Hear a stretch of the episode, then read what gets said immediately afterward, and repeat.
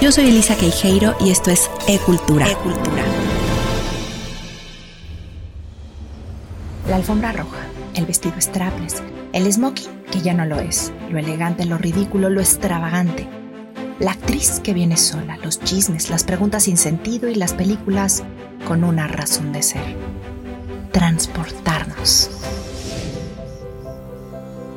Nos mueven de donde estamos y nos llevan a lo que nos narran azotarnos con la realidad del presente o de la historia, denuncia y crítica, humor y escape, sexo, vida, drogas, muerte, niños, jóvenes, adultos, viejos, mujeres u hombres, gays, straights, madres iracundas, hijas que no hablan, la vida del medievo, su reflejo en el presente, monstruos que al final son humanos, humanos que se convierten en monstruos historias de amor que te conmueven o de emoción y esperanza, de lo patético a lo sublime.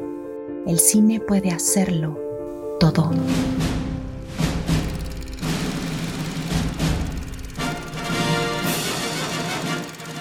Y Hollywood, una vez al año, se viste de gala. El periodismo del cine y de la moda se alistan para cubrir toda la fascinación que genera la más popular entrega de premios dentro de la industria cinematográfica. Los premios Oscar. Nosotros nos alistamos para disfrutar de esa noche de entretenimiento en la que los cinéfilos hacen sus apuestas sobre quién se llevará la estatuilla a mejor director, mejor fotografía o mejor película.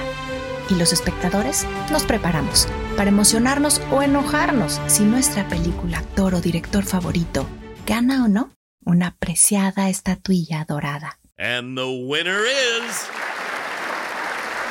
Así es.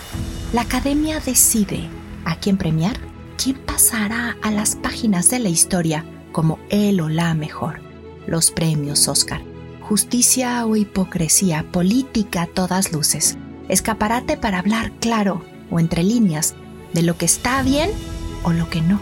Los micrófonos delante de los premiados han escuchado un millón de gracias, lágrimas y risas nerviosas, pero también frases taladrantes como Shame on you, Mr. President.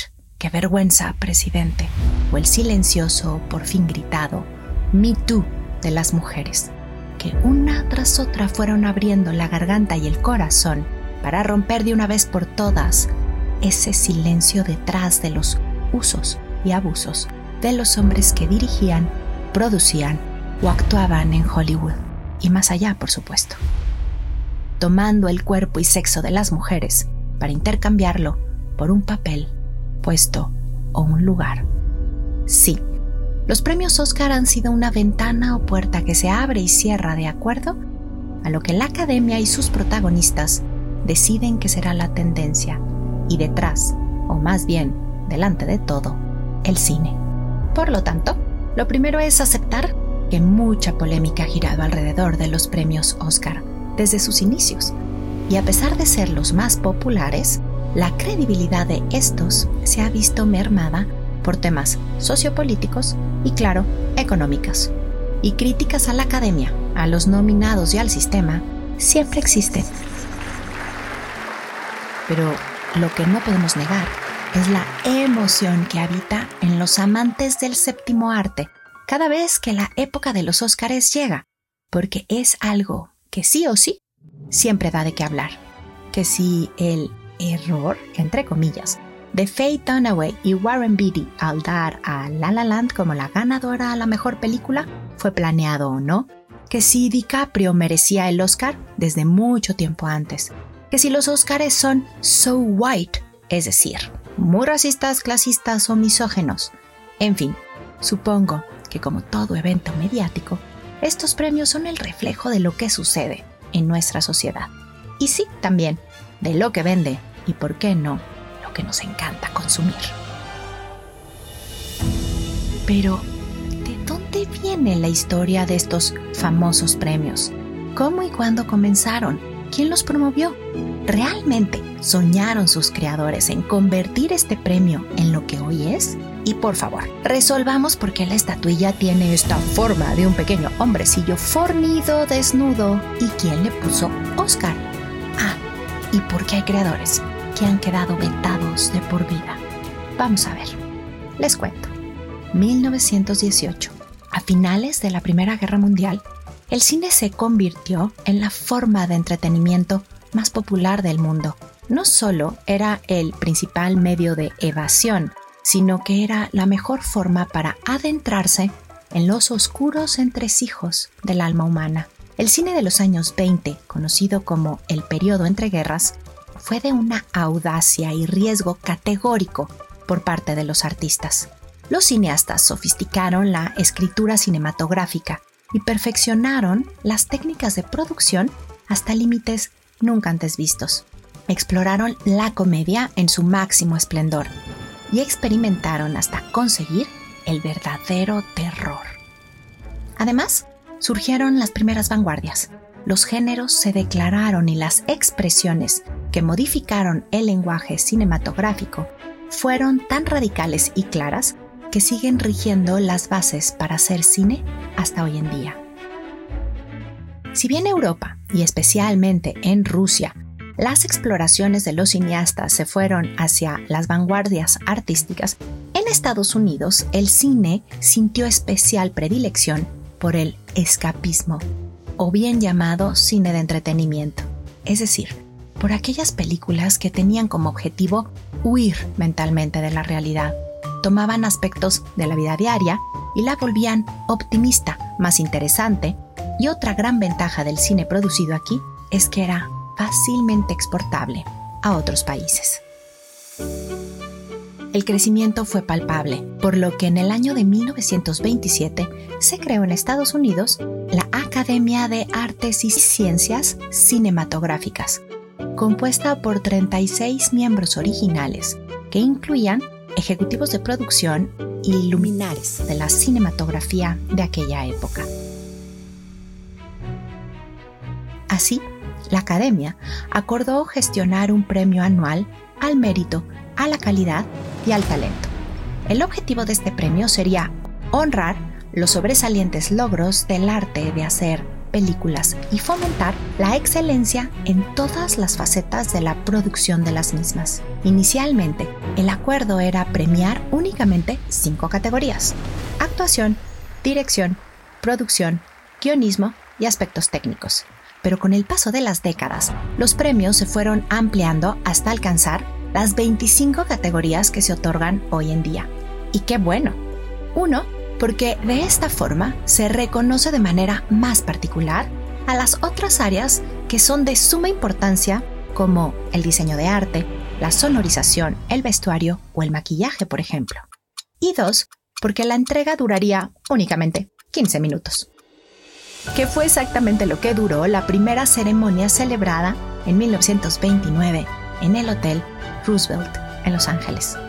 Ese año, la entrada fue abierta a todo público y únicamente cobraron 5 dólares el acceso.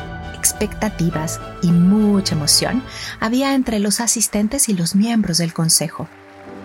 Y es que, aparte de ser el primer evento que tenía el objetivo de mejorar la imagen de la industria del cine, fue la primera vez que se entregaron reconocimientos a producciones específicas, siendo la película Wings de William A. Wellman la primera ganadora a mejor película y Janet Gaynor y Emil Jannings los acreedores al premio de mejor actriz y mejor actor, respectivamente. Las estatuillas que se entregaron en aquel 1929 ya fueron las famosas figuras humanas en estilo Art Deco que conocemos hoy en día como el premio Oscar. Fabricada en metal de Britania y chapada en oro de 24 quilates, la estatuilla sostiene entre sus manos una espada con la punta hacia abajo y la figura se encuentra parada sobre un rollo de película de cinco radios que representan las cinco ramas originales de la academia ya mencionada. Pero, ¿de dónde surge este diseño? Miren, mitos sobre la forma y el famoso nombre de la estatuilla hay muchos. Vale la pena conocerlos. Meses después de que la academia surgió, entre los miembros decidieron realizar estos premios. El director de arte de MGM, Cedric Gibbons, fue el que bosquejó la estatuilla justamente del hombre empuñando la espada de pie frente a un rollo de película. La espada, según Gibbons, simbolizaba protección para el bienestar y avance de la industria. El diseño fue adoptado de inmediato por la junta directiva y fue la protagonista en la portada de la edición de noviembre de ese 1927 de la revista que imprimía la Academia. A principios del 28, Gibbons eligió al escultor George Stanley para darle forma tridimensional a su diseño, y juntos dialogaron el concepto. Sin embargo, es aquí donde aparecen algunos de los mitos más populares sobre la famosa estatuilla del Señor Dorado. Pues hay quien dice que no se usaron modelos humanos ni bosquejos en vivo para crear la forma de la estatua. No obstante, chequen este dato. Existe la teoría que afirma que el modelo para la estatuilla fue el actor y director mexicano Emilio el Indio Fernández. ¿Lo pueden creer? En los años 20, Fernández llegó a Hollywood huyendo de México por cuestiones políticas, y según cuenta la historia, era amigo íntimo de la actriz Dolores del Río, quien estaba casada con el mismísimo Cedric Gibbons. Se dice que Del Río sugirió a su esposo que utilizara al indio Fernández como modelo. Este, al principio, se resistió a la idea, pero finalmente aceptó posar desnudo para el diseño de lo que hoy se conoce como el Oscar. La anécdota, sin embargo, nunca ha sido corroborada ni validada por la Academia de Hollywood.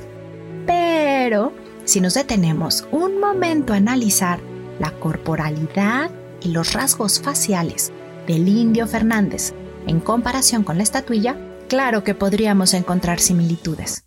O al menos esta historia ya se las conté. Pero el enigma con respecto a la historia de la estatuilla no queda ahí, y es que antes de que recibiera su popular nombre Oscar, en 1939, es decir, 10 años después de la primera entrega en aquel hotel de Los Ángeles, el premio era llamado Premio al Mérito o simplemente Estatuilla de la Academia. A ver, dentro de toda esta historia que hemos contado ya, nos topamos con varios nombres como Cedric, George, Emilio, Stanley y hasta Dolores. Entonces, ¿de dónde rayos es que surge el llamarle Oscar? Bueno, la respuesta más conocida es que Margaret Herrick, bibliotecaria de la Academia, y quien se iba a convertir en directora ejecutiva, afirmó al ver la estatuilla que ésta le recordaba la imagen de su tío Oscar. Poco a poco, el nombre fue sonando más y más entre los miembros de la Academia, hasta que al final todos se referían a la estatua con ese nombre. No obstante, no se hizo popular hasta unos años más tarde, en 1934, y fue un periodista, Sidney Skolsky, el que usó el nombre en su columna para referirse al premio a la mejor actriz de aquel año, nada más y nada menos que Katherine Hepburn, por su película Morning Glory. Sin embargo, tuvieron que pasar cinco años más para que la Academia lo usara de manera oficial en el año de 1939. Desde aquel entonces, la verdad es que ganar un premio Oscar es considerado por muchos el mayor honor en el mundo del cine. Es el resultado, ¿saben?, del esfuerzo de cientos de horas de grabación, ensayos, guionismo, producción y postproducción para elevar la mirada y visión del director. Por eso resulta tan irónico pensar que algunos de los actores que han llegado a recibir este galardón lo toman como un logro más o inclusive como algo sin importancia. Tal fue el caso de la siempre independiente, bella y talentosa Katherine Hepburn, quien sigue siendo hasta la fecha la mayor ganadora de premios de la Academia, con cuatro Óscares en la categoría, por supuesto, de Mejor Actriz, mismos que nunca acudió a recoger. ¿Arrogancia o egocentrismo? ¿Indiferencia? No, parece congruencia, ¿saben? Hepburn siempre quiso pasar inadvertida y rara vez se le vio caminar por una alfombra roja. Y la única vez que asistió a los Óscares no fue por ella, sino para presentar a un gran amigo suyo. Pero si de rechazos a la academia estamos hablando, no podemos pasar por desapercibidas a las personalidades que han renunciado a sus premios para enfrentar así a la industria de Hollywood. El más popular caso fue el sucedido en 1973, con la mítica película de Francis Ford Coppola, El Padrino, la cual se coronó con 11 nominaciones y 3 premios, Mejor Película, Mejor Guión Adaptado y Mejor Actor. Y fue aquí cuando el polémico Marlon Brando, quien interpretó por supuesto a Don Vito Corleone, rechazó el galardón. En su lugar, y para el asombro de todos los asistentes, Brando envió a la ceremonia a la actriz y activista por los derechos de los nativos americanos, Sachin Littlefeather, quien expuso el trato indigno que recibían los indios americanos en la industria del cine. Así, Sachin se convirtió en una de las primeras artistas que han aprovechado la gala de los Óscares para hacer reivindicaciones políticas y sociales. Y es que en más de una ocasión hemos presenciado que la ceremonia se transforma en un escenario político. A lo largo de las más de 90 ediciones que han tenido los premios, México ha recibido 25 estatuillas, de un total de 83 nominaciones. Y fue Emil Curi el primer mexicano en ser nominado por la categoría de Mejor Diseño de Producción, esto en 1942. Lo que nos emociona más es ver cómo año tras año vemos más nombres de mexicanos que se van sumando a esta gran lista de los mejores talentos cinematográficos del mundo. Iñárritu, Cuarón, Del Toro, Salma Hayek, Yalitza Aparicio, Lubeski, Marina de Tavira y la histórica primera actriz Katy Jurado. Son solo algunos de los nombres que nos han demostrado cómo su esfuerzo personal, su diligencia y calidad los ha hecho estar entre los mejores, haciendo que nosotros desde la casa gritemos de emoción y orgullo al verlos brillar. Se viene ahora una batalla campal en este año post pandemia para ver quiénes son los nuevos ganadores, quienes pasan a la historia. Y así llegamos del pasado hasta el presente y queda la reflexión de que al final todo lo que vivimos los seres humanos es creación, imaginación y manifestación de alguien que antes que nosotros lo pensó, lo soñó y lo logró. Los avances tecnológicos más vanguardistas que nos hacen ver a través del cine una realidad que no existe más que en una computadora no serían nada sin la narración humana. Y es que todas las películas premiadas o no por Hollywood hacen eso, contar una historia. Y es ahí donde yo me conecto de manera personal con ellos en la magia de contar una buena historia en el tiempo preciso y con la forma perfecta que lo trasciende todo. Las historias son eso, la magia de lograr entre nosotros y los personajes y sus circunstancias un puente y un espejo. El cine al final somos nosotros, los que no estamos en la pantalla grande, pero que ahí nos vemos reflejados en nuestras miserias o jugando a ser ellos en nuestros sueños. Vivamos pues esta magia y la de la alfombra roja. Veamos qué vestido nos embruja y cuál nos repele. Que sea una tarde noche de amigos, amores y familia.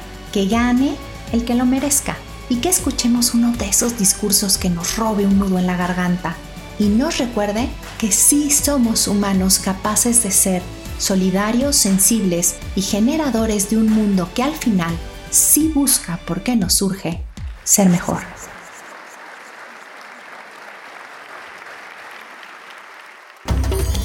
Yo soy Elisa Queijeiro y esto fue Arte con Placer y Cultura con Sentido.